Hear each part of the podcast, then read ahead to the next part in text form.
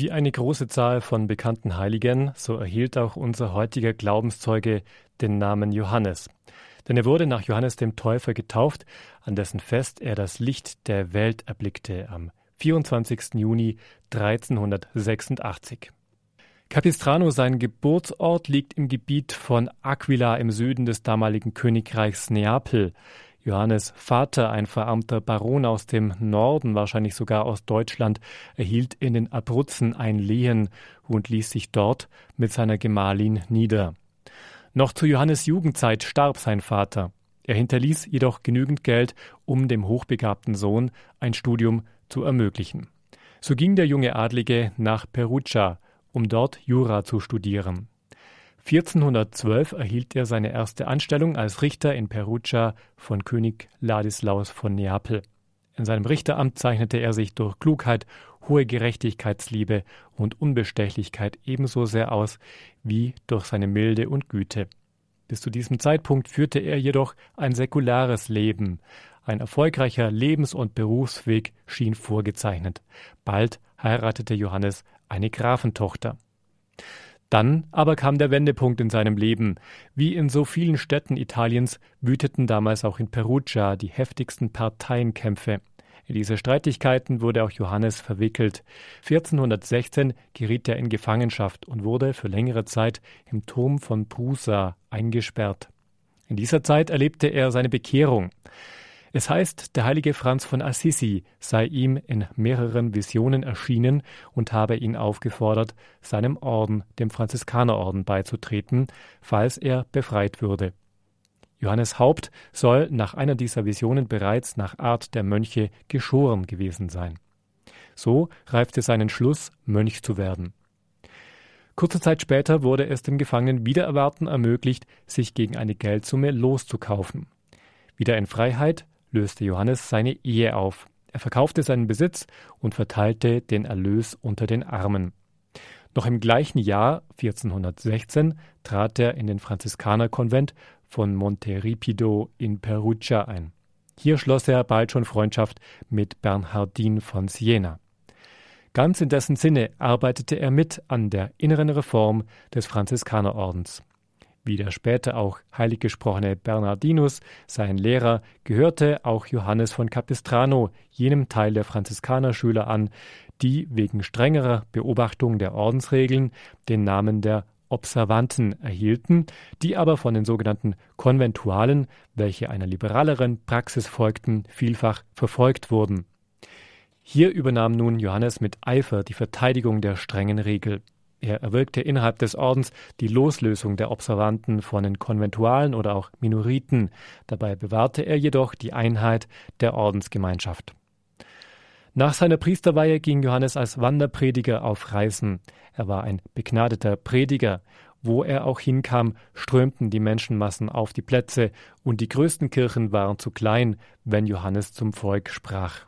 Aufgrund seiner großen Begabung machte ihn bald der Papst zu einem seiner einflussreichsten Berater. Mit insgesamt drei Päpsten seiner Zeit stand Johannes in freundschaftlichem Kontakt. Bei mehreren Besuchen in Rom hatte der Mönch über viele Jahre hinweg stets einen besonderen Zugang zu den Päpsten Eugen IV., Nikolaus V. und Calixт III. Aber auch die schriftliche Korrespondenz mit den Kirchenfürsten riss nie ab. Als päpstlicher Legat wurde er schließlich ab 1450 mehrfach in die durch das geistig zerrissene und religiös dann niederliegenden Länder Europas geschickt, nach Deutschland, Österreich, Böhmen, Polen und in die Niederlande. Auf seinen Reisen predigte er täglich über 40 Jahre lang. Sein besonderes Augenmerk legte er dabei auf die Erneuerung des Klerus und der Laien, wie auch auf die Bekämpfung der Hussiten.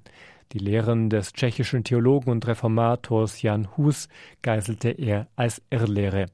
Aber auch gegen alle Ungläubigen richtete Johannes von Capistrano seine feurigen Reden.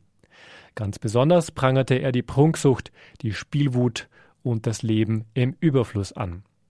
Ein Chronist aus dem Jahr 1452 berichtet, dass in Nürnberg einen Tag nach so einer Strafpredigt auf dem Marktplatz vor der Frauenkirche 76 Paar modisch überspitzte Schuhe, hunderte übergroße Wulsthauben sowie 3640 Brettspiele, 40.000 Würfel und viele Spielkarten auf dem öffentlichen Markt verbrannt wurden. Anderen Quellen zufolge geschahen während seines Aufenthalts in Nürnberg im Jahr 1452 auch mehr als 60 Krankenheilungen, die von Notaren bestätigt wurden. Im Monat September 1454 kam er auch nach Augsburg, wo bei seinen Predigten historischen Quellen zufolge 20.000 Menschen anwesend waren. Durch sein Gebet sowie durch die Fürsprache seines Mitbruders Bernardin wurden viele Kranke geheilt, wie Zeitgenossen bezeugen. Aufgrund seiner Redegabe fand der Wanderprediger sogar in der Politik Gehör. Infolge des Falls von Konstantinopel im Jahr 1453 suchten die Türken immer weiter gen Westen vorzudringen.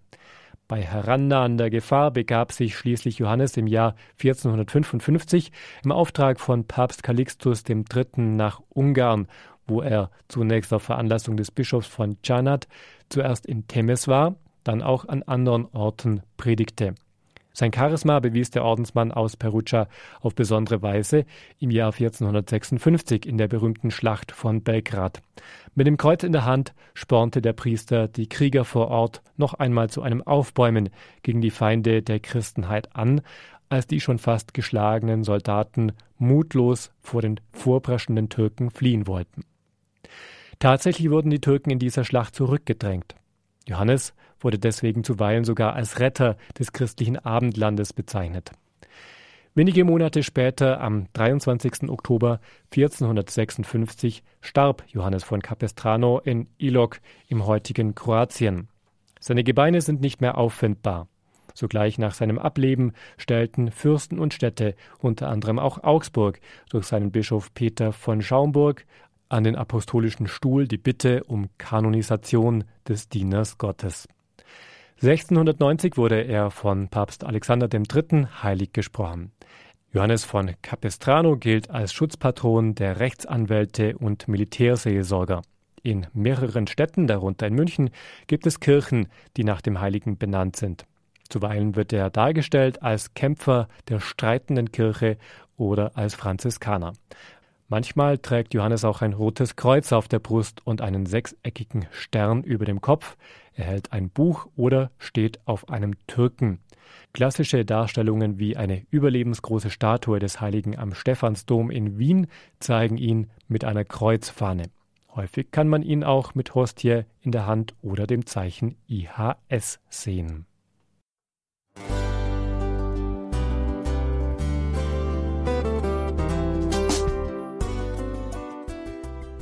Liebe Zuhörerinnen und Zuhörer, vielen Dank, dass Sie unser CD- und Podcast-Angebot in Anspruch nehmen. Wir freuen uns, dass unsere Sendungen auf diese Weise verbreitet werden. Dieser Dienst ist für Sie kostenlos. Für uns ist er allerdings mit einem nicht unerheblichen finanziellen Aufwand verbunden. Deshalb sind wir für jede Spende dankbar. Alle Bankverbindungen unserer Spendenkontos können Sie über unsere Homepage horeb.org unter dem Menüpunkt Spenden einsehen. Dort besteht auch die Möglichkeit, online zu spenden. Natürlich nach den neuesten Sicherheitsstandards. Sie können diese Informationen auch bei unserem Hörerservice unter der Telefonnummer 08328 921 110 erfragen. Ich wiederhole die Rufnummer 08328 921 110. Vergelt's Gott für Ihre Unterstützung. Ihr Pfarrer Kocher.